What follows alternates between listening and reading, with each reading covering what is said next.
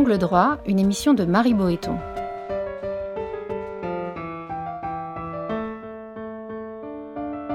Entre le fort et le faible, c'est la liberté qui opprime et la loi qui affranchit. Aujourd'hui, la présomption d'innocence, un grand principe sur la sellette, avec Youssef Badr.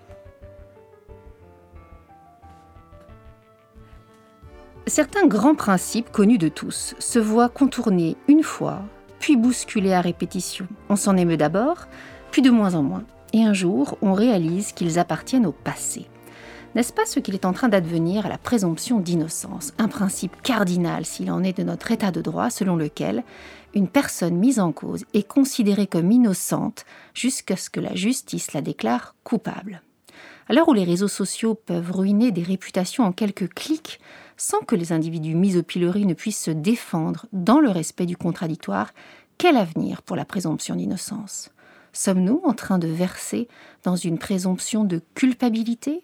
Comment par ailleurs réformer la justice dont les dysfonctionnements expliquent pour partie l'émergence de ce nouveau tribunal médiatique? On en parle ici et maintenant. Alors avec nous pour en débattre aujourd'hui, Youssef Badr, magistrat, ancien porte-parole de la chancellerie, et j'ajoute que vous venez de participer ces derniers mois à un groupe de travail consacré précisément à la présomption d'innocence et qu'il y a quelques semaines, fin octobre précisément, rendait ses conclusions. Bonjour Youssef Badr. Bonjour. Alors d'abord une première question très générale. Quel constat dressez-vous quant au respect de ce fameux principe à valeur constitutionnelle qu'est la présomption d'innocence Alors, le, respect de la présomption d'innocence, en tout cas la présomption d'innocence, euh, ça fait partie de ces principes que euh, tout étudiant en droit euh, connaît, pense maîtriser.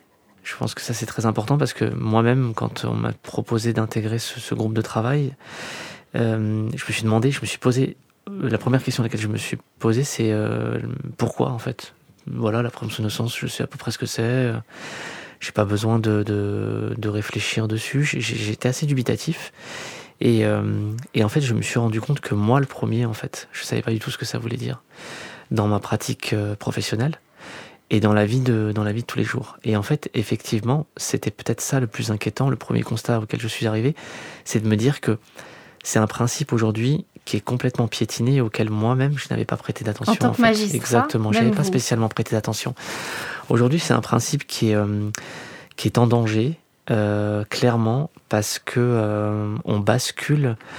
on bascule d'une, d'une, enfin, vers un tribunal, oui, ce qu'on appelle le tribunal médiatique. C'est-à-dire que au lieu de, de, de considérer que la justice en fait se rend dans les prétoires, à l'issue d'une procédure, qu'elle soit euh, sous enquête parquet ou euh, sous procédure d'information judiciaire, et qu'ensuite on en débat à l'audience.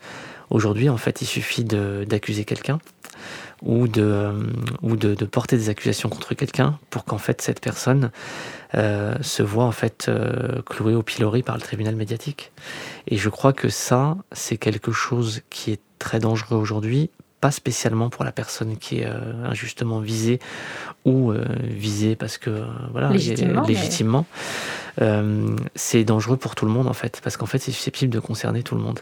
Et ce qui a été intéressant dans ce groupe de travail au-delà des des quatre mois et demi qu'on a, a passé dans les auditions et dans les dans les dans les journées plénières de, de travail entre nous c'était en fait de se remémorer des choses qu'on avait tous oubliées moi le premier notamment des affaires judiciaires assez euh, marquantes.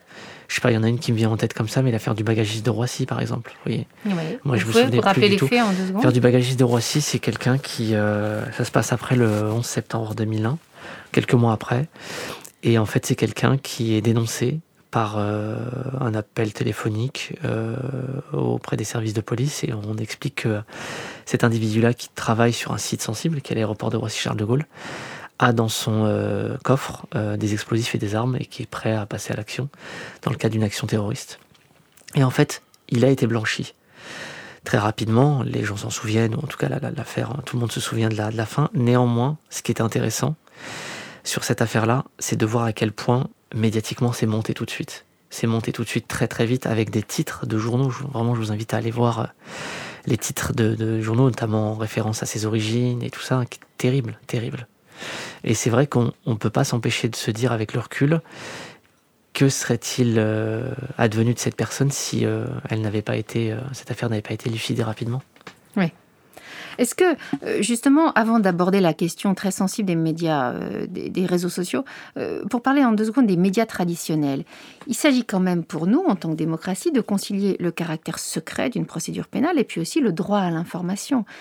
À partir du moment où les journalistes, contrairement à l'exemple que vous venez de prendre, font leur boulot en disant bien on parle d'un mis en cause, pas d'un accusé, utilisent du conditionnel pour parler des, faits qui sont visés, euh, on ne peut rien faire de plus en tant que journaliste. C'est ensuite au lecteur ou à l'auditeur de, garder à l'esprit qu'aucun jugement n'a encore été prononcé à l'encontre de cette personne. Bien sûr, ce qu'il faut savoir sur, la présomption d'innocence, c'est que euh, ça, c'est ce qu'on a écrit dans le rapport, ça ne souffre aucune contestation, c'est que c'est un principe cardinal très important, mais c'est pas un principe à valeur absolue dans la mesure où il rentre évidemment c'est même pas en contradiction, c'est qu'on euh, doit le conjuguer avec d'autres principes. Ça, c'est une évidence. Le principe de la liberté d'informer, euh, notamment, fait partie et, il est fondamental. Je pense qu'il y a deux, euh, choses sur cette question. La première, c'est que je pense qu'on peut toujours faire plus, très sincèrement. Pense qu'on peut toujours faire plus quand vous avez sur un sujet, et ça c'est mon opinion personnelle, mais quand vous avez sur un sujet euh, qui fait, je sais pas moi, 40 minutes, 38 minutes ou 39 minutes d'éléments euh, où on explique que la personne a commis, quelles que soient les infractions, hein, mais que la personne, il lui reprochait ci, il lui reprochait ça, ce sont des éléments à charge, et qu'on rappelle, mais vraiment sans exagérer, dans les 15 dernières secondes, que la personne est présumée innocente, je pense moi que c'est problématique. Je pense que c'est problématique et encore une fois, ce n'est pas problématique pour la personne qui est visée ou pour les plaignantes ou pour les plaignants. C'est problématique pour la société de manière générale parce que c'est dangereux. Euh, ça, c'est le premier point. Le deuxième point, c'est que là, pour le coup, les médias n'y sont pour rien, même si en réalité, comme les gens regardent la télévision, écoutent la radio euh, de manière importante, il y a quand même une responsabilité qui est, qui est importante sur leurs épaules. C'est que les gens ne savent pas ce que c'est que la présomption d'innocence, ne savent pas ce que c'est, ne savent pas ce que c'est.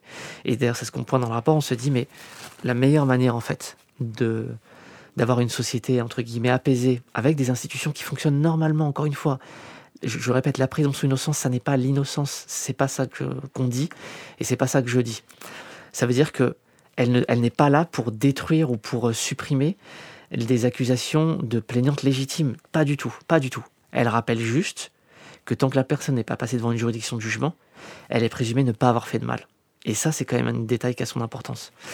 Et du coup, je, reviens, en arrière, c'est important pourquoi, du, point de vue des médias, c'est que si les gens, en fait, si on a supprimé les cours de droit, ou en tout cas qu'on les a, l'éducation civique, ou notamment on formatait, on formait des jeunes euh, enfants, des jeunes collégiens, des jeunes lycéens à nos grands principes du droit, pour en faire ensuite des citoyens responsables, capables, eux, de se dire, attends, d'accord, il y a des accusations, soit, très bien, il est présumé innocent, attendons de voir, laissons la justice avancer, et ne le clouons pas au pilori en postant des messages, en, portant des accusations, en colportant des choses. Ça, si aujourd'hui on a du retard et il faut qu'on le mette en place, il faut que ce soit mis en place, je pense que les journalistes aussi, du coup, dans ce cas-là, puisque en réalité, ce sont eux aujourd'hui en fait les vecteurs d'éducation quelque part, puisque les gens regardent la télé, regardent les chaînes d'infos continue. Euh, j'ai vu que la statistique, je crois que c'est entre 16 et 45 ans, la majorité des, je crois que c'est trois quarts des, des, des, des, jeunes et des jeunes quarantenaires euh, s'informent via les réseaux sociaux. Donc là-dessus, il y a une vraie responsabilité. Et donc du coup, bien sûr qu'il ne s'agit pas de dire aux, journalistes, euh, vous n'informez plus, vous ne faites plus rien. C'est pas du tout ça. C'est de dire que je pense que si les deux principes sont en proportionnel, enfin rentrent en contradiction et c'est une balance, je pense que dans les sujets, il faut aussi avoir, euh, avoir euh, aussi à l'esprit cette notion de balance et de se dire on ne peut pas faire sur un sujet de 40 minutes 39 minutes à charge, une minute ou allez, même pas 10 secondes en disant et je rappelle qu'il est présumé innocent. Ça, les gens ne le retiendront pas. Et, c'est une balance qu'on n'a pas forcément, notamment en presse écrite. Une personne euh, connue ou un notable, on va avoir tendance, lorsqu'il est suspect, à faire un article alors même que le jour où il est blanchi, euh, soit parce qu'il euh, y a l'abandon des poursuites, soit parce qu'il y a une relaxe, on va faire une petite brève. il y a déjà là un décalage. Mais c'était intéressant de voir, euh, c'était très intéressant d'auditionner les, journalistes et euh, notamment les, ceux qui sont spécialisés en première ligne, entre guillemets, sur, la, sur les questions de police-justice et notamment aussi les, euh, les chefs de rédaction et tout ça. C'est que on se rend compte aussi aujourd'hui, moi de l'extérieur, hein, je, on se rend compte aujourd'hui que bah, en fait, le marché de l'information, bah, c'est un marché en fait aussi. Et il y a aussi, c'est très concurrentiel, c'est ce que nous ont dit des journalistes. C'est très concurrentiel. Et en fait, certains journalistes, et moi je les crois totalement, je j'ai travaillé en plus avec eux à Vendôme, donc je sais très bien leur sérieux et, euh, et, les, idéaux qui les animent, et ils savent très bien ce que c'est que la présomption d'innocence, et, et ils l'ont chevillé au corps et dans, dans, leur profession tous les jours. Mais eux nous disaient aussi, mais en fait, nous on voudrait le faire parfois, mais en fait notre rédaction parfois nous dit, euh, bah non en fait. C'est moins sensible, voilà, c'est moins intéressant. Ouais, ça intéresse pas en fait, mhm. je suis désolé, mais on est passé à autre chose. C'était une phrase qui m'a vachement marqué, euh, que nous ont dit deux, deux journalistes. Mais pas le mise en cause. Hein. Le mise en cause, il n'est pas passé à autre ah bah, Le mise en cause, il est, c'est terminé. C'est, fini, en fait. Le mise en cause, vous savez, le jour où on a rendu, euh, le, jour où on a rendu le, rapport au garde des Sceaux, Éric Dupont-Moretti, il nous a retenu très longtemps, une heure et demie. Il a été très, très intéressé. Et on a fait un tour de table. Je regarde vraiment un très bon souvenir. C'était très intéressant. Et euh, il nous a dit un truc qui est très juste, en fait. Il nous a dit, vous savez, quand votre voisin il part dans la camionnette des gendarmes, c'est triste à dire, mais la première réflexion que se fait le voisin qui le voit, c'est pas mais attendez, c'est scandaleux, pourquoi on l'emmène euh, La première réflexion qui se fait, c'est ah tiens, qu'est-ce qu'il a fait? Et quand ensuite on explique au voisin euh, les bruits de couloir, de voisinage, ah, on lui reproche ça, il est fort probable que vous entendiez ah oui, mais moi je ça m'étonne pas parce qu'il y avait ah, j'ai jamais senti ce ce type et tout ça et c'est terrible et en fait c'est une éducation en fait c'est une éducation en fait. Il ne s'agit pas d'aller s'accrocher à la fourgonnette de gendarmerie et dire attendez, libérez-le. Mais par contre, le réflexe serait de se dire tiens, c'est bizarre, euh, c'est pourquoi on l'emmène? Et euh, bon, il va peut-être y avoir une raison, mais néanmoins, pour l'instant, moi je voilà, il a, il a, potentiellement, il a rien fait. C'est ça en fait qu'on devrait tous se dire. Venons-en aux réseaux sociaux qui sans doute ont amplifié la mise à mal du, principe de la présomption d'innocence. Euh, est-ce qu'à votre avis, l'anonymat euh, joue un rôle dans la massification de, cette remise en cause, dans la viralité aussi euh, des messages accusatoires? C'est certain, c'est certain que, et je nuancerai juste après, mais c'est certain que quand vous avez un compte anonyme sous pseudonymat, c'est sûr que vous pouvez vous dire, personne ne sait qui est derrière ce compte. Donc potentiellement, je peux écrire ce que je veux vraiment ce que je veux. Et si j'ai envie d'accuser quelqu'un ou remettre une pièce dans la machine ou euh, balancer, excusez-moi l'expression, une saloperie sur quelqu'un, je vais le faire. Et ça, il suffit d'aller faire un tour sur un réseau comme Twitter pour le comprendre. Je veux dire, il y a des gens qui vous envoient des messages et tout ça, vous dites, bon, euh, bon vous saurez jamais qui c'est. Néanmoins, en réalité, quand on regarde et quand on s'intéresse à ce sujet-là, en réalité, l'anonymat ou le pseudonymat, heureusement, ça reste quand même aussi un leurre, en fait. Ça reste quand même un leurre parce qu'en fait, aujourd'hui, avec votre adresse IP, on peut très bien remonter sur votre, euh, sur votre compte. Vous pouvez très bien être identifié. Et quand vous créez votre compte, euh, de par votre téléphone, sur votre ordinateur et tout ça, vous laissez des traces, en fait. Et heureusement, d'ailleurs, quelque part. Heureusement, pourquoi? Parce que ça permet aussi à des gens, après, qui lynchent, au-delà de la présomption d'innocence, mais qui lynchent des gens, ou qui postent des messages haineux ou d'appel à la haine, bah, de se savoir aussi qu'ils sont pas en totale impunité en fait. Euh, Sauf quand on est face à des raids numériques et bien sûr, des milliers. Hein, évidemment, il y a toujours des, euh, bien sûr, vous trouverez toujours des exceptions, mais ça c'est sûr. Mais en réalité aujourd'hui, si on peut remonter, on peut remonter à votre, euh, si vous l'avez fait de votre téléphone et tout ça, on peut remonter. Et d'ailleurs, on le voit dans la dans l'actualité judiciaire. Il y a aussi des gens qui ont porté des accusations très graves à l'encontre de jeunes, de moins jeunes, et qui se sont retrouvés dans les tribunaux. Et heureusement, parce que ça permet aussi. Il ne s'agit pas d'en faire des exemples. Il s'agit juste de montrer aux gens qu'en fait, derrière son téléphone, on pas impunément. Exactement, on peut pas le faire impunément. on peut pas le faire impunément. Mais aujourd'hui, ça, c'est pour les discours de haine et tout ça. On peut aujourd'hui porter atteinte à la présomption d'innocence de quelqu'un sans être aujourd'hui euh, sous les euh, sous les, sans tomber sous le coup de la loi. Justement, c'est une question que je voulais vous poser. C'est un principe à valeur constitutionnelle qui semble quotidiennement bafoué. Est-ce qu'il y a des sanctions à la clé? Bah, La sanction, en fait, c'est notamment l'article 9.1 du Code civil. On peut aujourd'hui saisir en référé un magistrat bah, qui dit que toute personne qui euh, estime que son atteinte à la présomption d'innocence, qu'il a une atteinte à sa présomption d'innocence, peut saisir un magistrat pour prendre les mesures nécessaires. Euh, c'est un article du Code civil euh, pour prendre les mesures nécessaires pour les faire cesser. Et vous savez que notamment dans les mesures qui sont prises très rapidement pour le coup par le président du tribunal en référé, il y a notamment par exemple la possibilité d'obtenir un communiqué publié dans le journal si c'est un organe de presse et tout ça. Sauf que c'est intéressant, vous voyez, je vous posais la question tout à l'heure quand on m'a sollicité bon, après la première journée de travail, la question était vite balayée, mais de me dire, tiens, pourquoi, c'est, pourquoi est-ce qu'on réfléchirait à ça aujourd'hui? L'intérêt de ces groupes de travail, c'est que ça permet de mettre en lumière des choses que personne n'aurait vues. Personne n'aurait vu parce que personne ne s'intéresse à ça. L'article 9.1, qui est quand même pas un article que, enfin, je veux dire, les, les magistrats, les avocats, les étudiants en droit le connaissent, on s'est rendu compte qu'en fait, c'était un article qui était totalement méconnu, méconnu du grand public peu de gens le savent, même très peu. Je suis sûr que si on descend dans la rue tout à l'heure et qu'on demande aux gens, on pose la question comme vous l'avez posée aujourd'hui, quelles seraient vos voies de, droit euh, Voilà, je suis sûr que sur 20 personnes, vous n'en aurez aucune qui vous dira ça. Et à la limite, c'est presque normal parce que c'est un article du Code civil et qu'il faut avoir ouvert le Code civil une fois dans sa vie. Donc ça, et donc du coup, ce qui dit article méconnu dit très peu d'actions intentées. Et donc du coup, c'est ce qu'on dit notamment dans le rapport. On se dit, mais ça vaudrait le coup. On fait aujourd'hui, si c'est un principe si important, et je pense, enfin c'est pas je pense, il est, c'est un principe fondamental. On fait des campagnes sur la sécurité routière parce que ça entraîne des morts. On fait des campagnes sur, euh, sur, des, euh, sur, des, sur des fléaux comme l'alcool et tout ça. On devrait, si on estime que c'est un principe cardinal, fondamental pour la société et qui peut entraîner des dégâts monumentaux dans la vie de chacun, vous savez, vous savez pas, personne qui est brisée en deux, vous savez pas de quoi elle est capable de faire. Vous savez pas ce qu'elle est capable de faire. Attenter à ses jours ou même certains qui se mettent à, des, à, oui, à avoir des, des, vous savez, des maladies, ça finit par les ronger, en fait, à déclencher des cancers et tout ça. Et donc on se dit, mais faisons des campagnes en fait.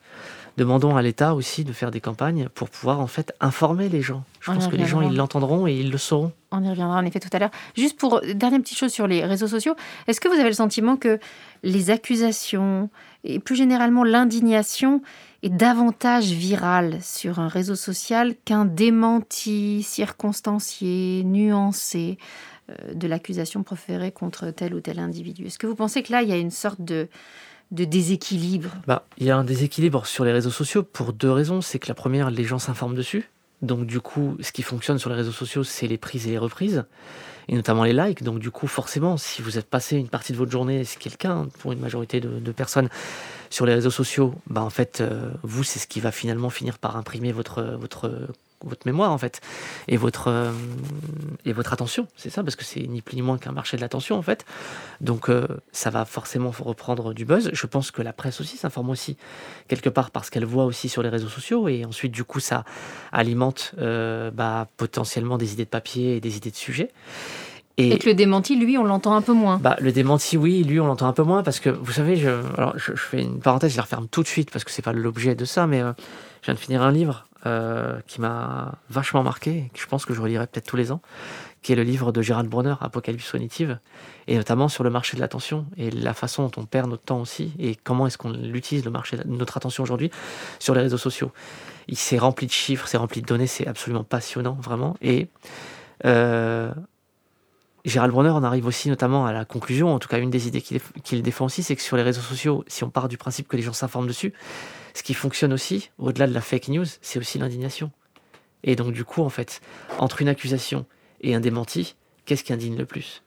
La réponse, vous l'avez? Oui, oui, tout à fait. Euh, alors sur ces mêmes réseaux sociaux, euh, il s'agit évidemment de garantir la présomption d'innocence sans pour autant museler des victimes qui s'estiment par ailleurs inaudibles, hmm. Qui ont notamment alimenté le, mouvement MeToo qui, qui reconnaissons-le, fait, fait structurellement bouger la société. Alors là aussi, comment concilier les deux? Bien sûr. Bah en fait, c'est pas qu'ils se... Pour moi, c'est pas qu'ils se concilient en fait. C'est qu'en fait, ils avancent tous les deux euh, à la même, euh, quasiment à la, à la, même hauteur. Vous avez, bien sûr qu'il faut encourager la parole de la dénonciation des faits, et c'est pas l'ancien procureur que je suis qui vous dira l'inverse. Euh, il faut le faire, mais pour moi, ça ne, il y en a pas un qui handicape l'autre. Pourquoi? Parce que, comme je vous le disais tout à l'heure, la présomption d'innocence, ça ne veut pas dire l'innocence. On ne dit pas aux gens stop. Hum, il est innocent par rapport à la présomption d'innocence. Pas du tout. On dit juste que signaler les faits, saisissez la justice, saisissez la police. Elle devra y mettre les moyens pour faire l'enquête nécessaire. Mais vous, vous pouvez la dénoncer sur les. Bah, vous, après, chacun est libre de, donner l'écho qu'il souhaite donner à ça. Mhm. Mais nous, ce qu'on dit aux gens, c'est attention, il ne s'agit pas de freiner une enquête ou de l'handicaper, pas du tout. Il s'agit, notamment si les faits sont avérés, de la pousser, mais c'est juste de se dire, tant que la personne n'a pas été condamnée, en fait, tant que la personne n'a pas été condamnée, c'est l'enquête en fait qui prime. Avec un certain nombre de principes, comme d'ailleurs le principe du contradictoire, l'exercice des droits de la défense, euh, la possibilité d'avoir des recours et le principe de la présomption d'innocence. Et ensuite, tous les éléments qui auront été recueillis, qui seront nés notamment de la dénonciation de ces faits-là, à ce moment-là, on en débattra à, À l'audience. Exactement. Et nous, ce qu'on dit, non, ce que- à mon avis, ce qu'il faut dire, c'est juste que la justice ne se rend pas sur les réseaux sociaux. C'est juste ça, en fait. Nous, on ne dit pas aux gens de ne pas dénoncer. D'ailleurs, il y a des parties, notamment aussi sur la prise en charge des victimes, et ça, c'est très important. Mais on dit juste que chacun est libre de dénoncer les faits comme il le souhaite, et parce que, voilà, il y a aussi des vecteurs aussi qui donnent plus d'écho à d'autres, notamment sur les réseaux sociaux. Et ça, moi, je dis pas les réseaux sociaux, il faut les fermer, il faut les balancer. Il y a des formidables choses qu'on peut faire. Notamment ça, et notamment le mouvement MeToo aussi, qui est venu de l'outre-Atlantique. Mais on dit juste que la justice, elle se rend dans un tribunal, tribunal correctionnel devant une, devant une cour d'assises. Et qu'avant ça, il y a un certain nombre de principes qu'il faut respecter. Pour moi, c'est pas des principes qui se télescopent. Pour moi, c'est des principes en fait qui avancent euh, l'un à côté de l'autre en fait.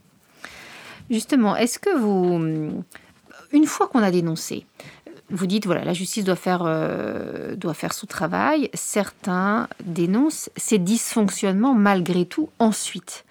Euh, je pense notamment à la manière avec laquelle la, justice s'empare des, des, violences sexuelles.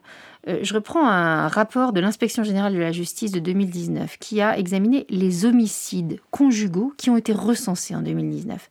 Et ce même rapport précise que près des deux tiers des victimes avaient subi des violences conjugales antérieurement à l'homicide, que 65% d'entre elles les avaient dénoncées et que dans 80% des cas, leur plainte avait été classée sans suite.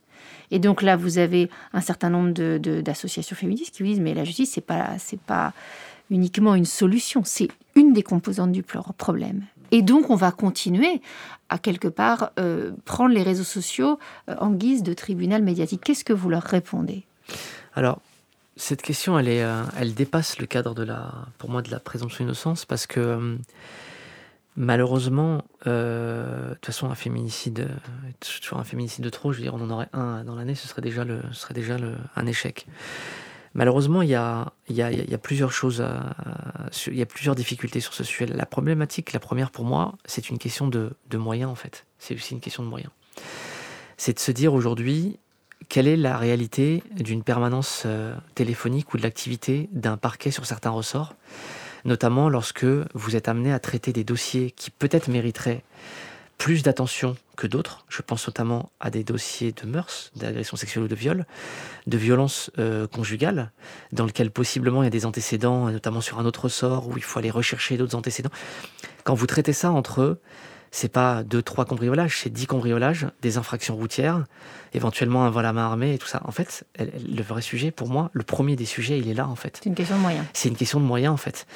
Il est de se dire, si on part du principe que les violences conjugales, c'est la grande cause du quinquennat, alors à ce moment-là, il faut que ce soit décliné de partout. C'est-à-dire qu'il ne faut pas dire aux gens, euh, aux professionnels, il faut que vous mettiez le paquet dessus. Et je ne connais pas un magistrat qui ne met pas le paquet dessus. Enfin, je veux dire, c'est une évidence. Quand il y a un dossier de violence conjugale, tous les warnings sont allumés. Et c'est pas une question de... On ne parle pas de la petite claque ou du truc. Je vous dis, le moindre dossier, c'est-à-dire la moindre femme qui est bousculée en fait. C'est-à-dire qu'on ne fait pas une hiérarchie entre on va se dire ah, c'est une petite claque donc du coup on va laisser tomber. Pas du tout. Ou la dame qui arrive et qui est complètement amochée. C'est pas du tout ça. Tout dossier de violence conjugale, pour moi, sur les trois juridictions que j'ai connues, tous les collègues que j'ai côtoyés, on a toujours tous traité ça avec la même urgence. Et donc du coup aujourd'hui, quand on vous dit c'est la composante du problème, oui c'est la composante du problème bien sûr, l'institution, mais parce qu'en fait l'institution, elle manque en fait cruellement aussi de moyens en fait pour les traiter ces sujets-là. Et regardez, vous devez donner la même attention, alors qu'en réalité, je pense qu'il y a quand même des infractions qui hiérarchiquement en termes d'intérêt ou de valeur, à mon avis, ne sont pas à mettre au même niveau.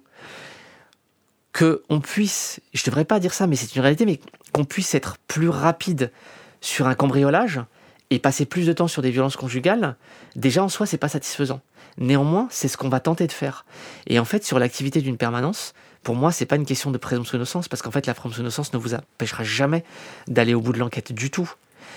La question, c'est quel temps, en fait, vous êtes en capacité d'accorder à ça, en fait, à ces sujets-là, qui sont des sujets fondamentaux. Pourquoi? Parce que je pense que, et notamment, c'est pointé aussi dans ce rapport dont vous parlez, euh, c'est sur, en fait, des petites, des, euh, des, des antécédents que vous allez, en fait, au fur et à mesure qui se répètent, peut-être commencer à déceler les signes d'une montée en puissance de quelqu'un. Sauf que ça, vous voyez, quand on vous dit elle a déjà dénoncé des faits, mais elle s'est rétractée, elle est parvenue, euh, à la permanence, on va se dire, ok, d'accord, bon, ça, du coup, c'est pas poursuivable parce qu'il n'y a pas d'éléments. En réalité, c'est des éléments, quand on vous les dit, qui doivent, en fait, vous alerter. Et la question, c'est la question du temps que vous pouvez y mettre concrètement et de l'énergie que vous pouvez y déployer là-dessus. C'est, pour moi, la vraie question, c'est qu'elle est là. Plus le temps passe et plus je me dis, en fait, sur des plateaux de permanence, on devrait quasiment scinder aujourd'hui sur certains ressorts et avoir quelqu'un qui ne traite que ça à plusieurs, parce qu'en fait, au, bout d'un moment, la mécanique aussi de, l'habitude fait que vous pouvez aussi prendre de mauvaises habitudes. Mais en fait, on devrait quasiment, à côté des permanences, comme on a pu créer pour les sections criminelles et tout ça, on devrait quasiment en fait avoir une, des sections à côté où vous traitez de ces contentieux-là et où vous mettez le paquet. Mais pour moi, c'est une question de moyens avant une question de présomption d'innocence, parce que ce principe-là ne vous n'empêchera jamais aujourd'hui de, de de poursuivre ou de ou d'aller au bout des investigations pour une femme qui dénonce ces faits-là, heureusement d'ailleurs. Alors, quid de la prescription? Je, rappelle pour nos auditeurs, donc c'est un principe qui veut qu'après un certain délai, les mises en cause ne puissent plus être poursuivies. Est-ce que le fait même que la prescription existe en droit français, est-ce que cela ne nous habitue pas, nous tous collectivement, à ce que des mises en cause, faute de pouvoir se défendre selon le principe du contradictoire, parce que les faits sont anciens, ben, ces mises en cause se trouvent de fait considérées comme des suspects à vie sans pouvoir être éventuellement un jour innocentés. Est-ce que pour sauver la présomption d'innocence, il ne faudrait pas en finir avec la prescription? Alors, la prescription, je pense que c'est un, un principe très important. Euh, pourquoi? Parce que elle a, il y a des notions aussi de, de j'allais dire oui, de d'efficacité de la justice aussi, mhm. et aussi de droit à l'oubli, qui sont aussi des choses qui, qui sont vous semblent importantes. Bah, qui sont oui. Mais qu'est-ce que vous euh, répondez à ça? Il y a des gens, des, des, hommes célèbres, qui sont mis en cause. On dit c'est prescrit. Bon ben voilà eh ben, ils sont suspects potentiellement jusqu'à la fin de leur jour parce qu'il n'y aura jamais de débat contradictoire. Bah, oui. Est-ce que ça, ça nous habitue pas collectivement à ce que, il y a des suspects, ils n'ont jamais été condamnés, sauf que pour nous tous collectivement, ils restent suspects. Bien sûr, mais alors du coup, pour moi, on en revient quelque part à la, au sujet euh, dont on a consacré beaucoup de pages sur le rapport et euh, le sujet dont on a discuté tout à l'heure, qui est la question de savoir, quand on reste suspect à vie, entre guillemets, que savent les gens de la prescription? En fait, le grand public, parce que du coup, c'est vis-à-vis du grand public, en fait, dont on parle. C'est vis-à-vis de la société, c'est elle, en fait, quelque part. Quand on dit on rend la justice au nom du peuple français, bah, en fait, c'est aussi parce que du coup, on demande aussi aux gens de rendre, euh, quelque part, de, répondre. Et, finalement, les accusateurs, entre guillemets, ou les gens qui vont euh, vous montrer du doigt ou qui peuvent vous montrer du doigt, c'est la société, en fait. Ces gens disent, mais attendez, euh, lui, c'est impuissant, il a été. Les faits sont prescrits, c'est scandaleux. Mais du coup, de l'autre côté, en fait, que savent les gens de la prescription?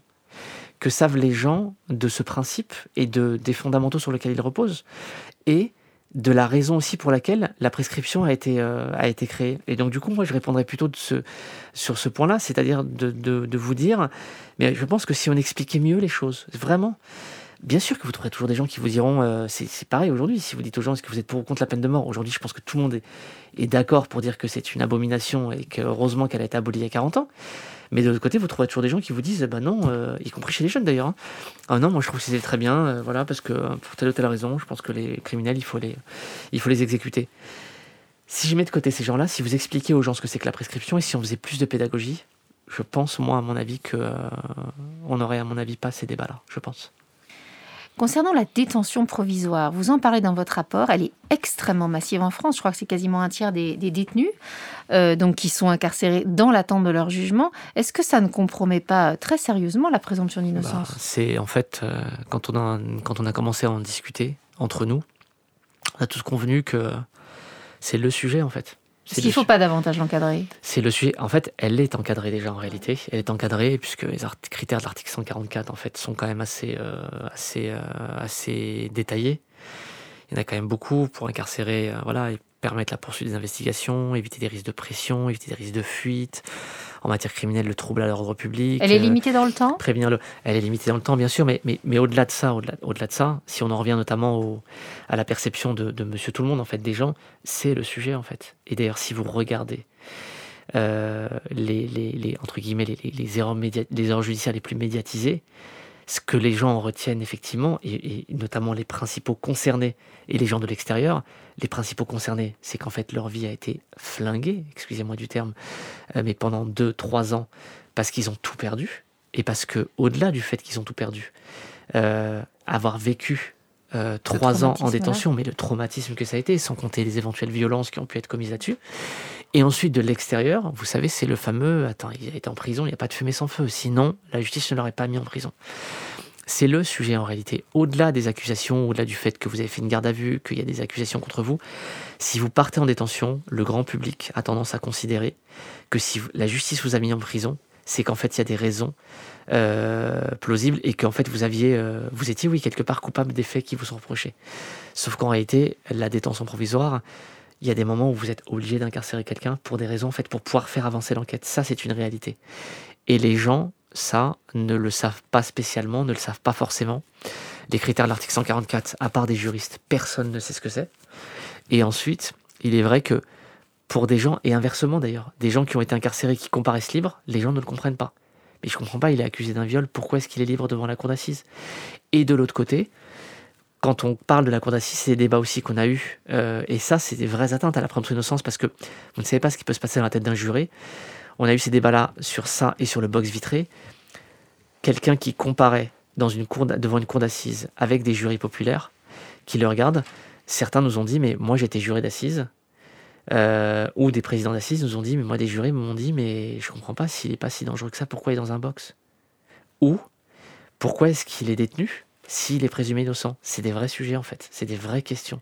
Et, qui peuvent biaiser le jugement. Et qui peuvent biaiser le jugement, bien sûr, qui peuvent biaiser le jugement. Parce que quelque part, les gens, notamment ceux qui seront amenés à le juger, je parle vraiment des jurés d'assises, vont se dire, mais euh, si la justice l'a incarcéré, c'est qu'il y a forcément une raison. Or non, la justice parfois peut... Enfin, il y a une raison, oui, juridiquement bien sûr, les critères de l'article 144, mais ça ne change rien à la, à la, au fait que tout démarre le premier jour de l'audience en fait. et que tout doit être débattu, tout doit être posé sur la table. Et que si la personne ressort de là innocentée, elle est innocentée. Youssef Badr, dernière question. Euh, parmi vos 40 propositions, euh, vous évoquez le fait d'enseigner davantage aux élèves la présomption d'innocence et puis vous préconisez aussi une journée nationale de l'état de droit. Pourquoi? Parce que nous, on se dit aujourd'hui, les atteintes, elles viennent de partout. De partout. Elle, on a parlé des réseaux sociaux, on peut parler des chaînes d'infos en continu, on peut parler des, émissions spéciales, donc ça pour le côté média. On peut parler des accusations qui sont colportées euh, par, Monsieur Tout le Monde. Euh, et en fait, on se dit aujourd'hui, tout est en train de, ça arrive de partout, les atteintes se multiplient, et excusez-moi, les responsables aussi, politiques aussi, parce que ça, il faut pas non plus le, euh, le, cacher, d'ailleurs politique ou même pas politique, mais ceux qui ont une audience et qui se mettent à, qui ont tant un micro et qui se mettent à colporter des choses, des accusations parfois maladroites et qui ont des conséquences non négligeables, nous on se dit ça arrive de partout et on se dit en fait quelle est la, quelle est la meilleure réponse à ça? Est-ce que la plus belle réponse à ça, c'est pas une question basée sur l'éducation et sur le, la, la société de manière générale? Nous on dit aux gens appropriez-vous. C'est pour ça que ce rapport, on, en a, on a beaucoup communiqué dessus et qu'on essaie d'aller dans les établissements, on y va dans des facultés, dans des collèges, dans des lycées, en débattre avec eux, on se dit, ce, principe-là, il vous appartient, à vous. Euh, voilà, citoyen, jeune, moins jeune, le gamin de 8 ans, comme euh, l'adulte euh, de 50 ans. Ce principe, il vous appartient. Vous, documentez-vous, informez-vous sur ce sujet-là. Et nous, on dit d'ailleurs notamment au pouvoir public, pourquoi pas une campagne, pourquoi pas une journée, comme ça, ça permet aussi de faire des rappels quotidiens. C'est comme disait le ministre, le rappel, c'est pas que pour les vaccins eh ben ça, ça permettra à ce moment-là aux gens de se souvenir tous les ans qu'il y a des principes qui fondent euh, notre société, euh, parce qu'on vit dans un pays démocratique, qui est un beau pays avec des beaux principes, et nous on dit aux gens, faites-vous votre propre religion là-dessus. Ne sautez pas avec la meute euh, quand des gens ou des accusations sont colportées, et quelle que soit l'enquête qui est en train d'être diligentée, il faut juste présent à l'esprit le fait que une enquête, elle doit aller à terme, mais que la personne est présumée innocente. Et donc, sur ces propositions-là, effectivement, moi, si je devais en retenir une, effectivement, c'est toutes celles qui sont basées sur l'éducation. Parce que je pense que c'est les gamins d'aujourd'hui qui feront la, voilà, oui, la société, de demain. Exactement. Merci beaucoup, Youssef Badr. Vous pouvez écouter et télécharger l'émission sur le site Amicus Radio. Ne manquez par ailleurs aucun épisode de l'émission Angle droit en nous suivant sur les réseaux sociaux. Cette émission a été préparée par Marie Boéton avec à la technique Lucien Oriol et à la coordination Léobardo Arango.